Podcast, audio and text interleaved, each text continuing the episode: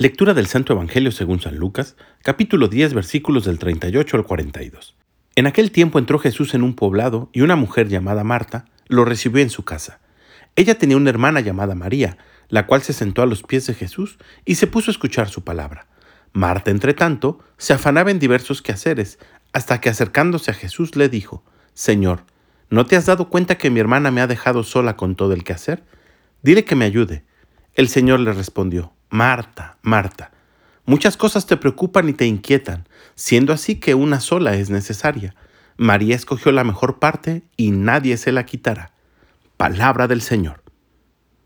¿Cuántos de nosotros no pasamos la vida preocupados, inquietos, angustiados, agobiados, sin siquiera poder levantar la mirada de tantas cosas que tenemos encima? Nuestra mente está constantemente dándole vuelta a todas las cosas y no podemos ni siquiera conciliar el sueño.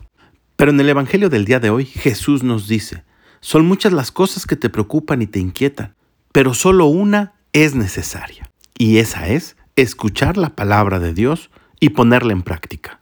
El Evangelio está lleno de promesas para aquellos que deciden atender esta invitación de Jesús. Él dará el ciento por uno. O bien, busca primero el reino de Dios y todo lo demás se te dará por añadidura. Ama a Dios con todas tus fuerzas y a tu prójimo como a ti mismo, y tendrás la salvación. No es que te vuelvas un desobligado o un conchudo. Lo que sucede es que tienes la certeza de que teniendo a Jesús de tu lado, nada ni nadie puede estar en contra tuya. Cuando pones tus planes en las manos de Jesús, estos siempre tendrán éxito.